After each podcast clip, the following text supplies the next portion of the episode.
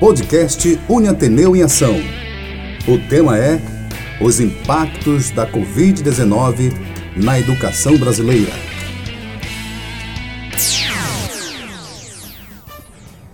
Olá, queridos internautas, tudo bem? Como estão vocês? Está no ar mais uma edição do podcast Uniateneu em Ação um programa do Centro Universitário Ateneu que tem o objetivo de discutir assuntos de interesse do nosso público, contando com a participação de gestores, coordenadores e professores da Uniateneu, como também de profissionais do mercado para compartilhar com a gente os seus conhecimentos e experiências.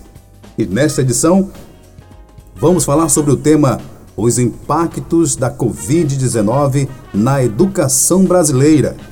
E para conversar com a gente sobre esse assunto, recebemos o professor José Pereira, José Pereira de Oliveira, mais conhecido como Pereira, pró-reitor de infraestrutura da Uniateneu. Professor Pereira, muito obrigado pela sua participação hoje aqui no nosso podcast. Bom dia, Felipe. Bom dia, queridos ouvintes. É um prazer realmente poder compartilhar nesse momento tão difícil que a população brasileira, a população mundial, está vivendo. Agradeço a oportunidade, o convite do Jair da União Ateneu para estar aqui presente realmente poder compartilhar esse momento realmente de discussão com todos. É um momento muito delicado, né, professor? Em todas as áreas, né? não só na educação, mas em todas as áreas. E como o senhor mesmo falou, em todo o mundo, em todo o Brasil, né? Professor, a gente já começa esse bate-papo perguntando o que as escolas e os governos podem aprender com a pandemia e os impactos causados pelo Covid-19. É, Felipe, antes de eu responder essa pergunta, eu gostaria de passar alguns números que quem não é da educação termina desconhecendo é, em que nível nós nos encontramos em termos de educação, nós brasileiros, em comparação mesmo com a América Latina. Né? A gente vê muito investimento do governo, vê muita gente para a escola, mas nós estamos anos luz ainda quando a gente fala de educação. E a gente não precisa comparar com a Europa, não. Então, para vocês terem uma ideia, ensino superior de 18 a 24 anos, somente 22% da população brasileira consegue terminar um curso de ensino superior. Enquanto Argentina, 44%, enquanto Colômbia, enquanto Chile, 35%, Colômbia e Costa Rica estão mais avançados que a gente, em torno de 29%. Ou seja, nós estamos muito longe ainda. Nós temos ainda 7% da nossa população de analfabeto, isso até 15 anos. Então é muita gente. A grande dificuldade que nós brasileiros, que o governo de forma geral está tendo na implantação das medidas de combate à Covid-19 passa por educação da população. Né? Então, o que é um lockdown, tudo isso que acontece, e aí há um desconhecimento das consequências da questão do isolamento, tudo isso. Então, eu queria fazer só esse preâmbulo inicial realmente que é de suma importância. Nós estamos anos luz e se a gente pensar em Europa, a coisa é pior ainda. Lá eles passam de 90% da população que já tem ensino superior. Você está fazendo essa comparação com alguns países da América da América Sul, Latina. América Latina e que são bem menores do que o Brasil, bem menos desenvolvidos e estão à nossa frente aí na, no, no quesito ensino superior, né? Exatamente, com certeza. A gente tem é, avançado um pouco realmente quando a gente fala em educação básica, né? mas a gente tem muito crescer ainda no ensino superior. Há uma evasão muito grande, tanto no ensino básico como no ensino superior. O senhor falou em números, é, 7% de analfabetos até 15 anos. Exatamente. Em alguns governos foi dito e divulgado que tinha acabado com, com o analfabeto no Brasil. Então isso não confere, né? Então isso ou veio novamente surgiu um novo um, um, um novo número, nova pesquisa e foi constatado é, esse número de 7% de analfabetos. Isso você está falando de, de 0 até 15 anos de idade. Exatamente. Ou seja, nós temos aí uma classe de adolescentes, pré-adolescentes, que não sabe ler e escrever no Brasil. É, na realidade, são os dados do último censo, do último, tá? censo, do né? último censo do IBGE de 2018, né? O, esse ano ocorreria o novo censo, mas em função da pandemia, realmente ele, ele está suspenso, né?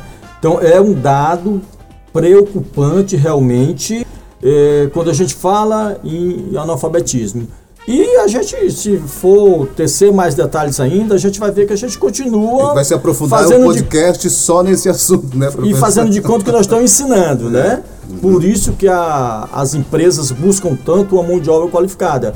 Tem muitos alunos que, infelizmente, ainda estão recebendo diploma, mas qualificação zero. Zero.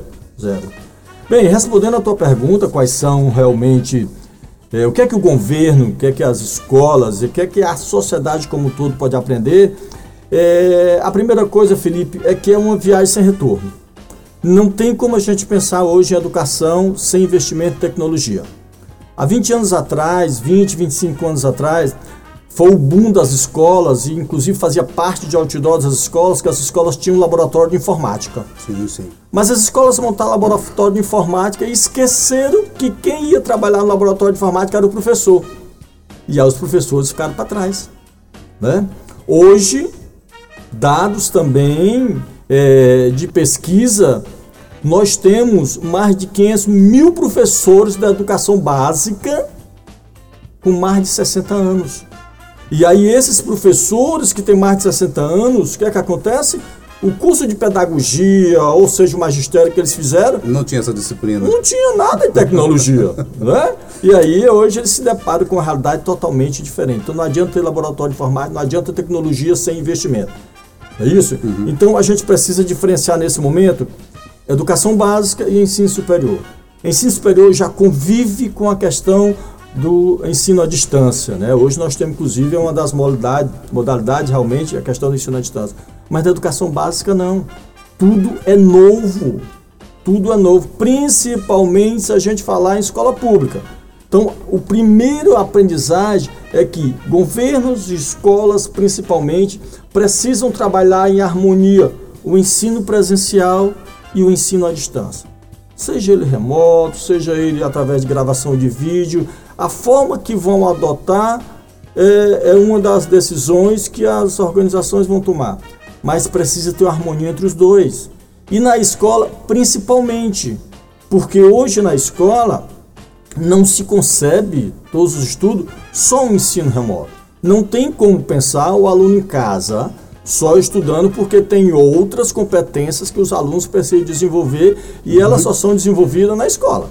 Diferente do ensino superior, que hoje a modalidade do EAD é a mais crescente realmente, não só no Brasil, mas no mundo, devido à disponibilidade de tempo, devido à questão de locomoção, à questão de geografia, até a questão financeira, que a mensalidade no ensino superior, modalidade EAD, ela termina sendo é, menor do que as demais, né?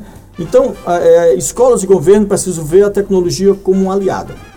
Eu sempre costumei dizer que a, a informática é uma ferramenta, e para trabalhar precisa de um profissional. E esse profissional precisa estar realmente preparado para que essa coisa aconteça.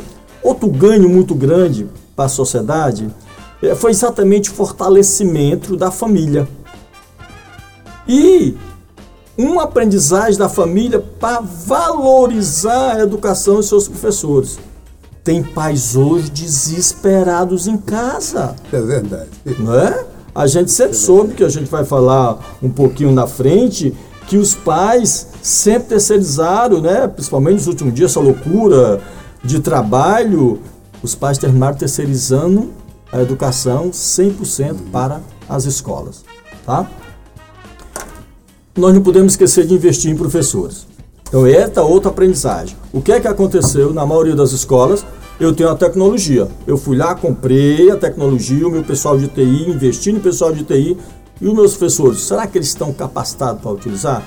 Então, é outra aprendizagem para o governo, para as escolas, realmente precisa investir em professor.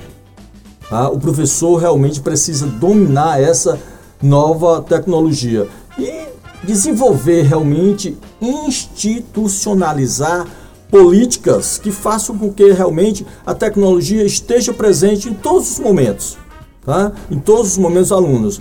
Porque hoje, se a gente pensar é, na sociedade como um todo, qual é o percentual dos nossos alunos que tem computador em casa? Tem que fazer uma pesquisa. É? Né? A maioria dos nossos alunos tem celular. A maioria dos alunos tem celular. Mas uma coisa é estudar pelo celular, outra coisa é estudar pelo computador. É. Às vezes até o pito na hora de comprar, vou comprar um celular ou compro o, o computador, né? O laptop ou o celular. Então, então aconteceu muito isso. A, né? a, as famílias não estavam preparadas para esse momento.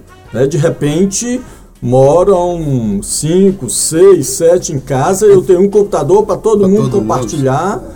e aí não dá. Eu não tenho um ambiente pra, de, de aprendizagem.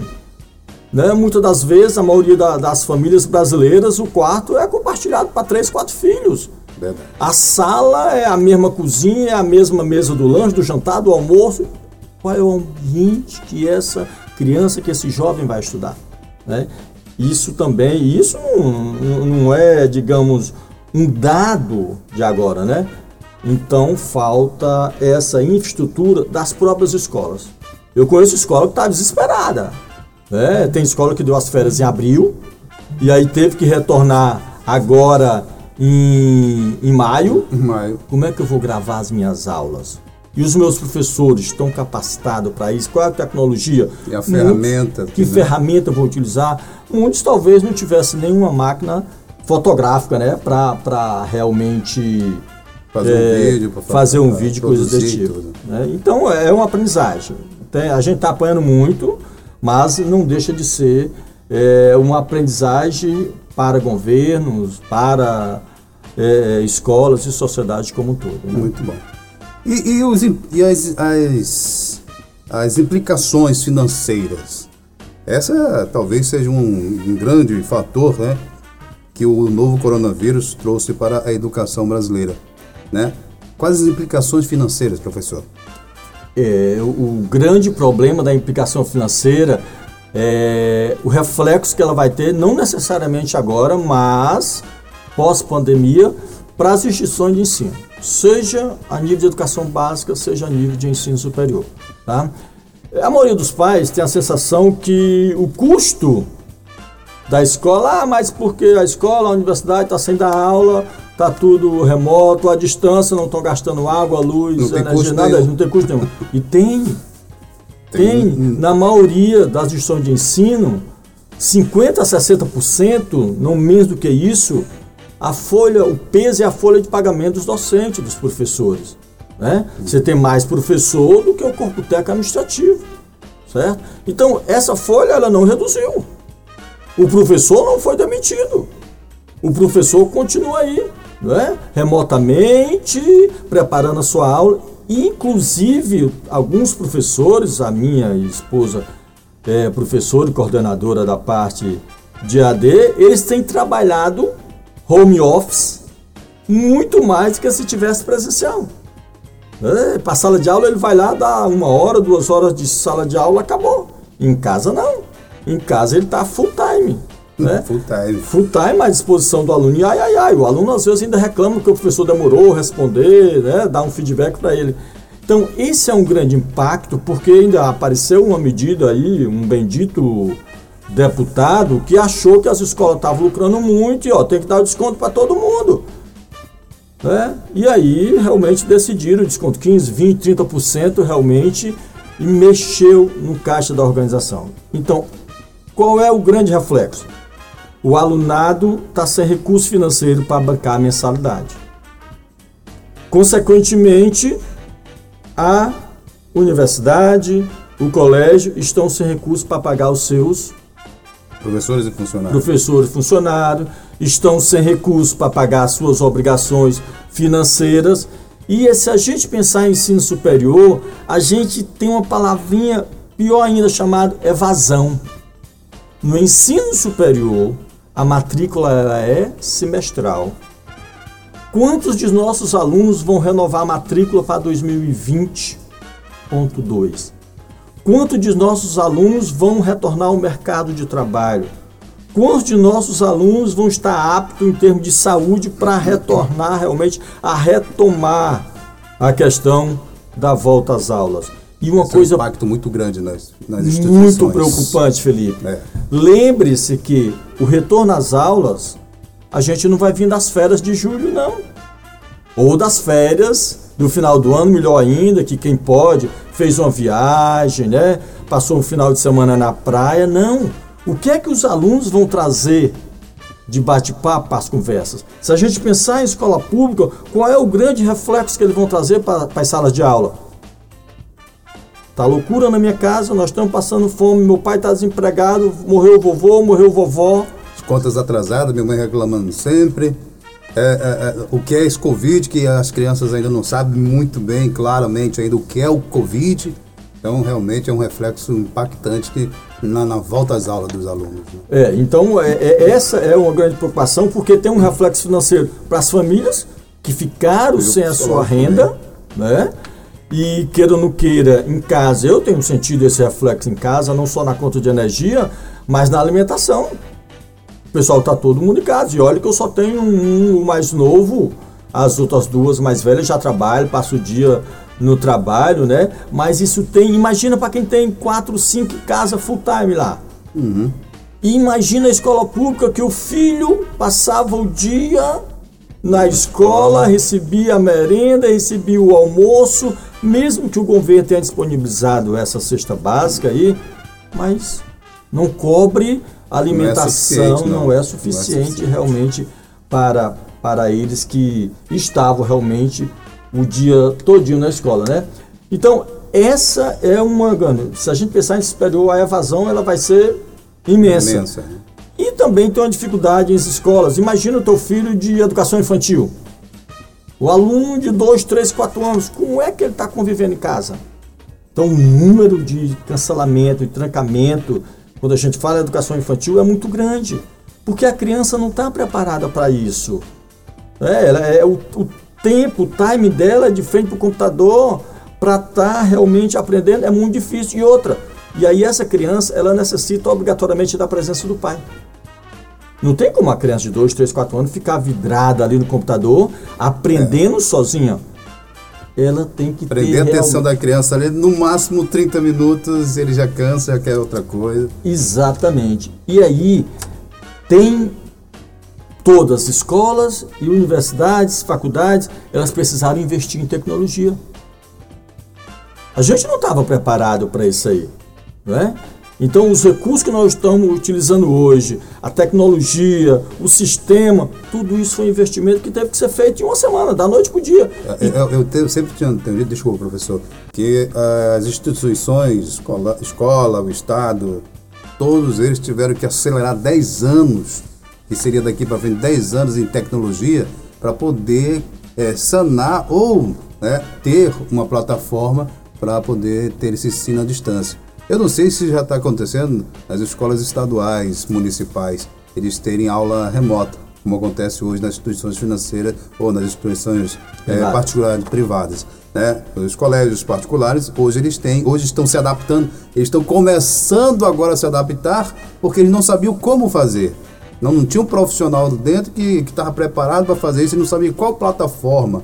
Então, como o senhor falou, ninguém estava preparado, então foi acelerado aí. Daqui a 10, 20 anos, era que a gente ia pensar, as instituições iam pensar né, em ter aula é, é, remota, ou aquele sábado não levar as crianças para casa, mas tem uma aula ali né, com, com o professor. Isso falando de que? De ensino médio para ensino superior. A gente não, não ia é, pensar, ou acho que as instituições jamais iriam pensar, de que teriam que lá para o ensino fundamental 1 e 2 através de um computador ou de um celular, que é muito complicado a criança. E sem falar né, da, da, da atenção e da organização, porque as crianças gostam de conversar uma com as outras. Na sala de aula, a professora fica, olha, silêncio, olha aqui, olha assim, procura fazer algo para chamar a atenção e através dali, daquela pequena câmera, né? Seja do laptop, seja do celular, seja do computador, seja da, da, da, Smart, né? A TV Smart, que a gente, cada uma é uma realidade diferente. Uhum. Então é muito complicado, é uma experiência que as instituições vão levar e como o senhor falou, não tem volta. A gente tem que é. tocar o barco e, e seguir. E o último ponto, Felipe, realmente, de, desse impacto financeiro é exatamente o aumento da inadimplência, né? Muito grande, né? Vai ser uma inadimplência, estudos do SEMESP, lá de São Paulo, indicam que no ensino superior, em abril, a inadimplência passou de 25%. Em abril. E pense que em abril, nós, estamos... nós cearenses, paramos no dia 18, certo? Aí é uma realidade de cada estado.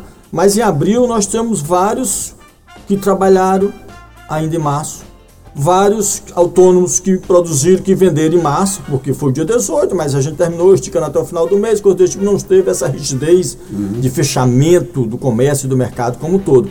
Em maio, como é que vai ser a inadimplência de maio que o aluno que paga mensalidade de maio, o pai que paga mensalidade do seu filho de maio, é referente ao salário que ele recebeu de abril? Quem é autônomo vendeu o que em abril? Quantos foram demitidos?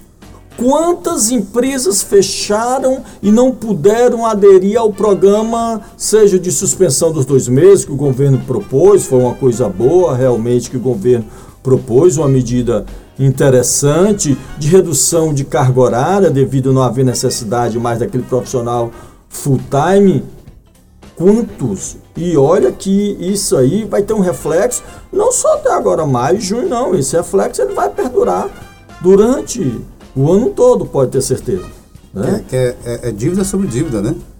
É, é, Essa matemática nunca vai fechar. E aí o pai não paga, o aluno paga, isso reflete na instituição, a instituição procura o parceiro para negociar e isso vira uma bola de neve sem fim, realmente.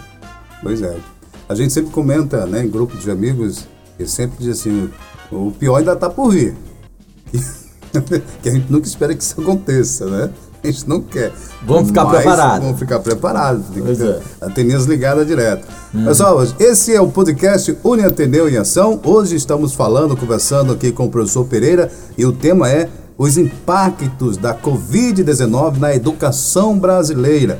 O professor Pereira, ele é pró-reitor de infraestrutura da Uni Ateneu, né? E bate esse papo com a gente abertamente hoje aqui no nosso podcast. Professor Pereira, Quais os desafios enfrentados pelas escolas e a comunidade estudantil diante da nova realidade na aprendizagem? A gente falou um pouquinho já, né? Tá, acreditamos nós que não está sendo fácil para ninguém, né? É, o, o, primeiro impacto aí é exatamente a, a, parada abrupta por completo do processo ensino-aprendizagem. Né? Eu não sei como é que estão os alunos de escola pública, né? não sei se a gente pensar no interior, se a gente pensar naquela região complicada realmente, como é que esses alunos estão? E aí como é que vai ser a recuperação desse pessoal depois? Eu costumo falar assim, isso eu falo interior. E quem está no interior do interior, que já era difícil ir até ao centro para ir para a escola, e lá no interior do interior, às vezes não tem nenhuma energia ainda. Então, é, as escolas não estavam preparadas para isso. Uhum. Não é isso? Então, falta de estrutura de tecnologia sobre todos os aspectos, não só o equipamento em si, né? É, trabalhar com essas tecnologias. O nosso professor, falta formação realmente do nosso professor para uso das TICs, né? das tecnologias uhum, de informação isso. e comunicação. O nosso professor não foi preparado para isso, tá? O nosso professor realmente não foi preparado para isso. Principalmente aquele professor que vem de uma linha de licenciatura pedagogia, né, uhum. que são muitos nossos professores hoje de ensino fundamental nível 1, grande parte deles foram formados em pedagogia e não há uma reformulação a nível de currículo para essas questões, né? Também nós temos uma situação socioeconômica de grande parte dos pais dos nossos alunos de escola pública. E também de escola privada. Nós temos aluno de escola privada, por o aluno ser um aluno excepcional, termina ganhando uma, uma bolsa, bolsa né? significante, que aí ele consegue realmente é, bancar a mensalidade. Então, é, por melhor que sejam a, a, as alternativas tecnológicas, realmente, é, nenhuma escola estava preparada para isso. Né? Nenhuma escola estava preparada para isso. E até no ensino superior, é, como é dividido presencial, e a modalidade EAD, hum. tivemos que repensar. Tivemos que repensar realmente é, nessa, nessa modalidade, nesse investimento em nova tecnologia. O que com certeza aconteceu de forma prejudicial é que com essa disparidade entre quem tem tecnologia e quem não tem, aumentou mais ainda a desigualdade. É Por isso que a briga tão grande aí dos sensatos em postergar a questão do Enem. Meu filho vai fazer o Enem esse ano, tem 17 anos, vai fazer o Enem esse ano. estuda numa uma escola privada, tem aula todo dia, vai ter prova sábado domingo agora, à distância, remotamente, de casa, vai fazer as provas. Mas eu também quero que o Enem seja Adiado. postergado. Eu não posso pensar só no meu filho e nos alunos de escolas privadas, né? É, é, é questão realmente humana, humana né? Humana, de é, ter e, e, mesmo que ele seja adiado, como estão falando, que vai ser 30 dias, 60 dias, como é que vai ser a recuperação de aprendizagem desses alunos de escola pública e do aluno de escola privada? Não tem como mensurar uma coisa, você está em casa com o teu material ali, com as tuas apostilas e outra coisa você está presencial. Eu sempre disse que é, fazer o curso EAD à distância é muito mais difícil do que o presencial. O aluno de universidade, ele, ele precisa ter uma consciência, um controle né, muito grande para ele fazer o horário, porque ele não tem um professor puxando a orelha dele, nem fazendo a chamada todo dia, não, né? Quem vai fazer a chamada é ele, é o momento que ele se conectar no sistema. E nem aquele colega, se tu não fizer comigo aqui, tu não ganha nota. Então. Vamos fazer. É, a gente, é, é de suma importância a participação do professor nesse momento. Né? E da família também. o apoio da, da, da, da família é, no sentido de valorizar, mostrar a importância que é o momento que a coisa vai passar e que ele vai voltar. Né? Eu tenho, eu costumo dizer, é que eu já falei antes, né, que eles não vão estar voltando naquelas férias maravilhosas, então, recentemente, com a namorada do meu filho, eu perguntei para ela, é, disse, Jéssica, é, o que, é que você gostaria mais aqui? Qual presente você quer, Jéssica, no momento? Eu não queria nada, só queria voltar para a aula para poder abraçar os meus amigos. Né? Então, esse é o sentimento que está na cabeça da maioria dos jovens. Né? E é, com certeza, é um dos pontos cruciais e difíceis, Felipe, que as instituições de ensino, escola, seja ensino superior, vão enfrentar no retorno às aulas. Como vai ser para fazer com que mantenha esse distanciamento com esses alunos? Nós é, vamos falar um pouquinho na frente. A coordenação pedagógica vai ter que fazer um trabalho muito bom, muito intensivo, né, com esses jovens que estão retornando. Mas acredito que todos vão estar muito bem preparados, porque nós temos aí bons professores, bons coordenadores, bons psicólogos que vão conversar com essas crianças. É, mas frente a esse novo contexto, professor, existe uma valorização das escolas e dos professores? Como você analisa essa questão? Nossa, eu tenho certeza que os pais devem estar em casa. Meu Deus do céu, volta, libera a escola. Eu não aguento mais ficar com esse menino em casa. Deve estar pensando dessa forma. E quantos pais não têm um nível de educação, qualificação, né, a qualificação poder... suficiente para dar suporte aos filhos em casa? Não é isso? Uhum. Então, os pais, infelizmente, é, até o Papa Francisco falou que os pais sempre terceirizaram a educação, educação dos filhos. Então, em citação do Papa Francisco, muito interessante, embora a questão de educação esteja presente na nossa Constituição de 1988. O artigo 205 diz que a educação é responsabilidade do, do Estado e da família também. Mas a gente terminou jogando para a escola, terceirizando realmente para a escola é, é, essa, essa, essa questão, né? Então o Papa Francisco realmente ele fala dessa terceirização que os pais terceirizaram a, a educação dos seus filhos para a escola. E isso é uma grande verdade. Nós precisamos retomar, seja aí o que tenha acontecido, mas tem os pais que só chegavam a saber a realidade do filho no final do ano quando recebia o boletim e o filho estava reprovado. Ou de recuperação. Na própria, durante meus mais de 20 anos como gestor de gestão de ensino, numa das instituições por onde eu passei, eu já tive pai de vir reclamar na, na faculdade, que eu era diretor, por que, que nós não mandamos comunicado para ele? O filho não estava indo, a faculdade saiu todo dia, mas não estava indo à faculdade. Aí no final do ano foi aprovado, mas vocês não mandaram comunicado para nós. Eu calma, nós não estamos mais no colégio, nós saímos, ó, mudamos, olha. Nós mudamos. Então, está é, havendo uma valorização muito grande da escola. Já existia uma valorização da escola no sentido de depositar na escola é, todo o ganho de conhecimento, toda a bagagem de preparação do aluno para o, o mercado de trabalho. Né? Uma confiabilidade realmente, uma valorização desse professor. E hoje, essa valorização vai ser maior ainda, porque os pais em casa estão se deparando com as dificuldades que as escolas e professores enfrentam no dia a dia. E até uhum. a, a, os alunos, as crianças, como o senhor acabou de citar, é, da namorada do seu filho, a Jéssica, estão sentindo a valorização também de estar presente com os coleguinhas, com os professores, com o colégio, e sentindo essa necessidade de estar dentro da escola, dentro da faculdade, por sentir. Então há uma valorização das instituições aí, né? Por parte dos alunos também, né, professor? Então, é, é, frisando, eu já falei no Papa, mas eu queria só ler realmente a citação dele, que é muito importante. Hum. Ele, di, ele disse nas suas homilias, inclusive já agora recente, né? Chegou a hora de os pais e as mães voltarem do seu exílio e recuperarem a sua função educativa. Oremos para que o Senhor conceda aos pais esta graça, a de não se autoexilarem da educação dos filhos. E é o que está acontecendo.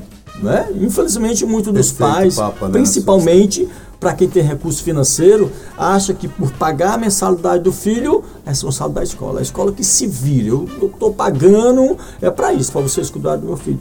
E a realidade não é essa. E até para aquela, aquela função né, de, de, de, de, muitos anos, que desde o nosso tempo, nossos pais nos ensinavam a tarefinha, quem tem uma posse, não, bota na professora particular. Ó, você vai para o reforço. E aí acaba se exilando mesmo de, de muita parte da educação do filho. Professor Pereira, que dificuldades né, os pais estão enfrentando com seus filhos nesse período de isolamento social? A gente citou aqui vários. E que lição eles estão absorvendo em relação ao processo de aprendizagem em casa nesse momento de pandemia? É, primeiro o pai tá, o pai sabe pelo menos que sério o filho está fazendo, né? Ou qual é o conteúdo, qual, é a disciplina, tá bom? Eu tenho uma sobrinha. A, a série, o pai não saber a série é. É, é, é eu tenho uma sobrinha que ela terminou biotecnologia agora. Hum. E ela terminou no início do ano, ela não vinha, deve ter possivelmente 20, 21 anos, algo dessa natureza. E ela já recebeu uma oportunidade, mesmo com essa Covid-19, ela já está empregada. Ela recebeu um convite para ser a gerente da parte laboratório tá, de uma grande fazenda no Mossoró.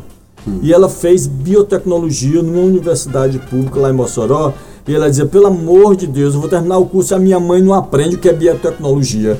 o que é que tem o curso de biotecnologia? Então isso é o que está acontecendo realmente. Em casa, os pais se, se depararam... mais, né? aprendendo com, com os seus filhos, né? Exatamente. Então, é, a grande dificuldade, Felipe, eu cito, está maior ainda para aquelas famílias mais pobres. É, porque as famílias mais pobres, ela, seja por causa do desemprego, seja por causa do tamanho é, físico da casa, seja pela falta de recursos, como é que essas famílias estão trabalhando em casa com seus filhos? É, é a gente já tem a, a certeza que muito deles não tem o nível de escolaridade que o filho tem, né? Mesmo sendo de é, ensino fundamental. Então, como é que eles vão dar suporte aos filhos em casa se eles não têm esse nível de escolaridade? Qual é a preocupação no momento do pai que está desempregado? É colocar a alimentação dentro de casa. Ele está preocupado com a mensalidade do filho, ele não está preocupado se o filho vai voltar para a escola ou não. Naquele momento, a necessidade básica dele realmente é a alimentação da família né? É o aluguel que está atrasado, né? Ele, por enquanto, ele não vai ter a energia cortada, que foi aí uma das medidas governamentais uhum. também, né? Mas psicologicamente, como é que essa família vai dar suporte aos seus filhos dentro de casa se ele está passando por todas essas dificuldades que a gente tem, tem levantado, né? E, então, estudar com essas novas tecnologias ainda é também uma dificuldade que mesmo aqueles pais que têm um nível de escolaridade não passaram. O pai estava acostumado a pegar o livro, fazer o resumo, né? estudar pelo livro, uhum. algo dessa natureza. Mas ficar atento ali à aula, via computador e dali assimilar, fazer, Fazer o todo acesso, ir, ao- ir nas janelas, buscar a janela, buscar as aulas, fazer o download, que é Então. complicado. Eu tenho, tenho Algumas- uma amiga da, da minha filha, ela tem um de quatro, acho que o de outra de sete, ela tirou de quatro da escola, porque não está dando para mim. Eu, não- eu passo o dia trabalhando, quando é de noite eu tenho que baixar a aula, fazer a aula com meu filho, fazer as tarefazinhas, ver a agenda, postar para o professor. Essa- Então, meu filho de quatro anos, ele não consegue fazer isso. E eu passo o dia trabalhando, quando eu chegar de noite eu não tenho condição de fazer isso. Eles trabalham na área de saúde, por isso estão passando o dia trabalhando. Então, são essas dificuldades realmente que os pais estão enfrentando no momento e que é, eu acredito que elas não vão ser sanadas de imediato, porque só através de um processo de recuperação de aprendizagem, de um diagnóstico de aprendizagem feito pela escola, é que a gente vai saber com o resultado dessas aulas remotas, à distância, através de vídeo aí. O, o- o alunado não tinha essa experiência. O alunado está em casa estudando através dessas tecnologias. Então, será que a gente vai partir do pressuposto que a aprendizagem dele, a assimilação do conteúdo foi 100%? Será? Será que a gente vai partir do pressuposto que foi igual estava em sala de aula? Então, se a gente não quiser continuar fazendo de conta que está ensinando, todas as escolas vão ter que, ao retornar, possivelmente em agosto, é, a gente faz, passa por um processo realmente de medição, De avaliação. de né? avaliação, uma avaliação diagnóstica. Como é que está? Já é tão difícil avaliar, aluno? imagina agora, né, professor? Ma- Mas vai ter que ter. Vai ter que ter, porque senão, se, se considerar, se considerar que todos estão no mesmo nível, o que vai acontecer no final do ano? Muita reprovação, reprovação. é, muita gente de recuperação, ou então, mais uma vez, os alunos vão ser. É, empurra ele para o ano seguinte, E- deixa os dá um professores. re- re- reforço, ou faz aquela. É, é- é uma. É, é um reforço, né? Como é que eles falam? É, No final do ano? É, no final do Na ano. recuperação? Na recuperação, fazer uma, uma- Eu esqueci a palavra agora. É, voltar todo o conteúdo e ensinar novamente. É, tem, tem um, um- um- uma- um reforço realmente, uma revisão, Uma revisão, de todo pronto, aquele conteúdo. É, é, eu sempre discordei, eu acho assim, às vezes, a recuperação, como é que o aluno passou as quatro etapas do ano, tirando nota baixas. Aí faz uma revisão e em um mês vai ter. Vai quando em dezembro, naquelas três semanas milagrosas, ele conseguiu ser aprovado em 10, 11 duas disciplinas que ele tinha ficado em recuperação. Nossa, esse aluno é fora de série. Eu, eu, na, na- na minha humilde avaliação, eu acho que um aluno ele não consegue é, passar em 11, 12 disciplinas que ficou reprovado. Porque em Mas uma e duas ele, ele- é, é muito complicado, é muito difícil. Mas só acontece. Muito Eu, eu, eu, Felipe, eu convivo então tem que dar os parabéns a esse aluno, viu? eu convivo muito com o grupo do meu filho, né? Sou vozão de coração, Hum. então o menino costuma me dizer que o meu carro é a topic do vozão. Então sou eu mais seis, sete, tu torcedor do Ceará. Então eu sei a realidade desses garotos. E eu sei aquele que vai para final do ano de recuperação 10, 12 e conseguiu aprovar em todas. Mas ele passou o ano brincando. Então eu não sei que milagre ele conseguiu fazer. A mágica que ele tem. ele- A- a- vai chegar o momento que Vai ser cobrado, que vai ser é, cobrado que, que vai ele. estourar a bomba. é, pode ter ser co- certeza. E é ele que vai pagar. Pode né? ter certeza. A gente sabe sempre disso. Professor Pereira, na sua opinião, ah, a gente já está pronto aí para um novo recomeço das aulas? Felipe, Estão é, querendo reabrir agora em junho, algumas, a economia e as aulas, como é que vai ficar isso? é, Felipe, é, difícil não foi fechar as escolas, botar todo mundo para casa e desenvolver tecnologia para os alunos estudar de casa, não. Difícil vai ser o retorno das aulas. Né? Como eu disse já no início do nosso bate-papo, nós não estamos voltando de umas férias. Quais são as implicações que nós vamos ter? E quantos alunos, sejam eles de escolas, sejam eles de universidade, vão estar receosos para retornar aos bancos escolares? Será que as nossas escolas estão preparadas para fazer como França, para fazer como Portugal, como todos a, a lá da Europa estão fazendo, botar 15 alunos por sala? Para fazer dois turnos? E aí? Como é que nós vamos? E a higienização né, dos alunos ao chegar na escola, chegar na universidade. Será que todas as escolas e, e universidades do Brasil estão preparadas? Então, nós temos aí um protocolo, né? Nós, inclusive, na Uniateneu, estamos elaborando eh, um protocolo, um planejamento operacional de cada unidade, porque cada unidade tem a sua realidade. Nós temos uma unidade no Grand Shopping que vai ter é, é uma realidade diferente de uma unidade como a Sede Lagoa, que é aberta, são dois prédios, não é isso? Uhum. Então, mais um momento que as instituições de ensino vão precisar investir muito. Né? Seja nas cabines de contaminação, máscara para todos os alunos, álcool gel, redução do número de alunos por turma, como é que vai ficar o fluxo de aluno dentro da instituição, e aí, se a gente pensar a escola, a gente vai ter que, possivelmente, eu costumo dizer que vai ter que ter um supervisor para o corredor. Que é evitar que o aluno não vá abraçar o outro, não vá conversar com o outro, vai ser muito difícil. Como impedir uma criança é? abraçar o amiguinho na hora do Com intervalo. certeza. Então, são medidas como diminuição, maior espaçamento entre as carteiras, é, aulas realizadas em ginásio, como a gente tem visto lá na China, só que aí no Ceará, é, alguns ginásios de escolas não são cobertos, aí já imaginou? Com 32, 35 graus, nossos alunos lá vai ter que dar um, um protetor solar para cada um, né? Vamos ter que criar escalonamentos de horários, entrada, saída, recreio da criançada. Reduzir turnos, né? Talvez. Com certeza. É, sinalização de rotas que nós precisamos fazer, né? Desinfecção diária dos ambientes. Mesmo que eu faça a desinfecção de manhã, se porventura algum aluno é, daquela turma tiver infeccionado, a minha desinfecção foi por água abaixo. Eu tenho que fazer uma nova, uma nova. De, desinfecção. Cada né? entrada e saída de aluno tem que fazer essa. Verificação da temperatura do aluno diariamente. A gente está investindo, inclusive, em oxímetro, né? Uhum. Nós também estamos investindo em oxímetro para quando a gente retornar. Já falei da disponibilização de álcool gel em todas as salas.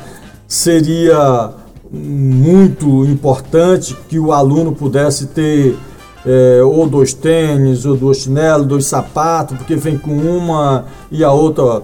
Deixa é, um na entrada deixa uma na entrada, é como a gente está fazendo realmente em casa, né? Uhum. Mas todo esse plano de contingência, você já imaginou que ele precisa da família? Porque quantos dos pais não mandam as crianças doentes para a escola? Muitos. Quanto do, então vai precisar a, a, o maior, o maior, digamos assim, grande objetivo disso aí todinho, precisa das escolas comunicação frequente com as famílias.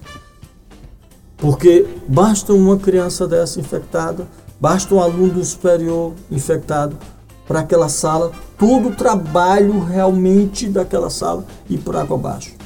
Então, e aí também todo o contexto né, da universidade, da escola, né, da instituição, Pode vir água abaixo. Né? Exatamente. Então, é, imagina o seguinte: no ensino superior a gente tem algumas dificuldades. Por que algumas dificuldades? Porque a gente vai retornar, se Deus quiser, em junho. Né? Algumas frentes de trabalho, o governador já falou, graças a Deus, já é, com mais segurança. Mas imagina aqueles profissionais que trabalham na área de saúde. Vamos imaginar as instituições de ensino que tem um curso de enfermagem. O aluno da enfermagem trabalha turno de 12 horas. Ele corre direto para a universidade. E o aluno de enfermagem, o técnico de enfermagem, na realidade, que faz enfermagem, é um dos que estão na linha de frente uhum. e é aquele um daqueles profissionais que estão sendo contaminados, mais contaminados, como médico, enfermagem, enfermeiro, o fisioterapeuta, não é isso? Então, esses alunos estão no mercado de trabalho. Como é que nós vamos cuidar disso aí para que esse aluno que está vindo da UPA, que está vindo do hospital A, B ou C, não infecte os seus colegas? E também alguns professores estão lá também, né? E nas escolas, como eu disse no início, nós temos aí mais de 500 mil professores da educação básica acima de 60 anos. E esses professores vão voltar?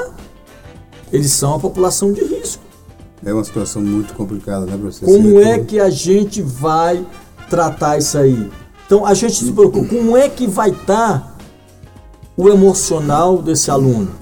Pode ter certeza que muitas famílias não vão querer que, que os seus filhos né, é, retornem para a instituição de ensino, porque tem um impacto emocional muito grande.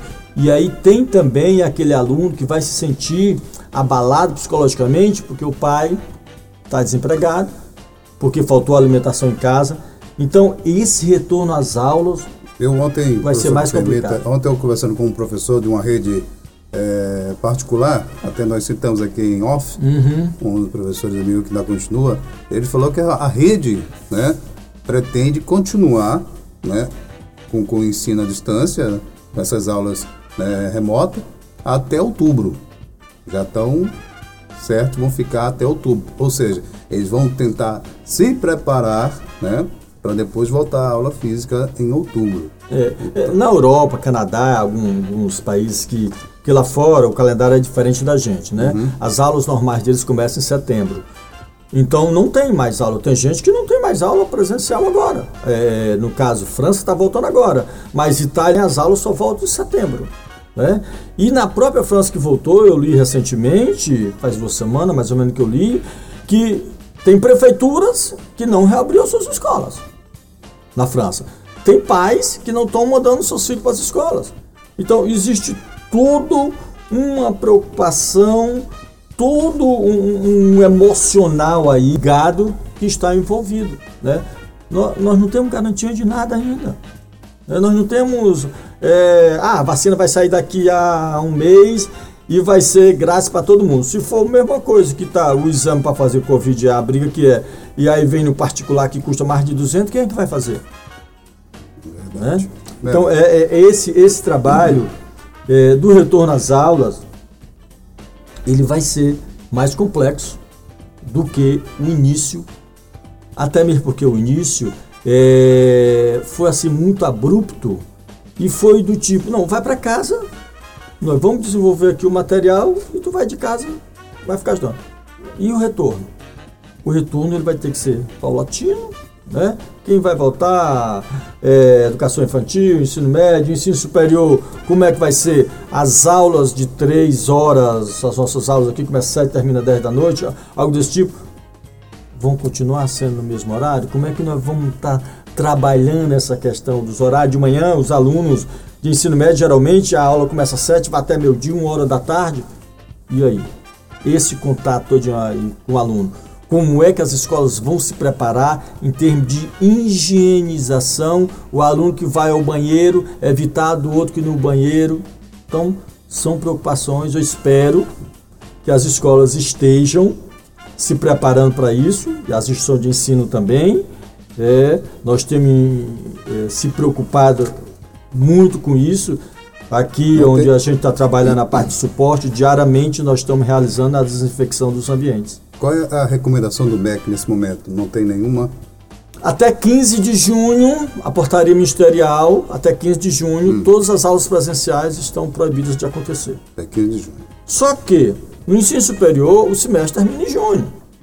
Verdade. Grande parte termina no final de junho. Então, se é, a gente vai retornar no dia 18, possivelmente não. Né? Porque do dia 18 para frente já são as provas finais de, do, do, do semestre. Né? Nesse momento. Voltando aí lá para agosto, então. É, nesse momento, a grande preocupação é como é que vai ser o retorno. E para a gente de ensino superior, como é que vai ser a adesão do aluno para a matrícula de 2020.2? Né? Como é que esse aluno vai voltar a instituição de ensino? Mesmo sabendo que o não retorno vai prejudicar muito na questão do ambiente profissional, do retorno ao trabalho, porque já está difícil a recolocação. Se você está estudando, o aluno que não está estudando já complica a questão de estágio. Só pode estagiar se ele tiver regularmente matriculado e estudando, né? Então, no ensino superior tem essa questão. E tem surgido muitas oportunidades. Hum, a gente, eu, eu li recentemente do volume de contratação que aconteceu e tem, tá lá nas páginas, você pode ler a Folha, o UOL, que tem muita oportunidade, mas todas as oportunidades voltadas para a área de tecnologia. Porque foi o boom que aconteceu realmente, foi a área de tecnologia. Uhum. Né? Então, quem não se preparar para ela vai ser engolido para o mercado rapidão. Muito bom. Pessoal, professor Pereira, conversamos aqui bastante, batendo esse papo aqui no nosso podcast. Chegamos ao final dessa edição do podcast Uni Ateneu em Ação. Nessa edição conversamos sobre o tema Os impactos da Covid-19 na educação brasileira.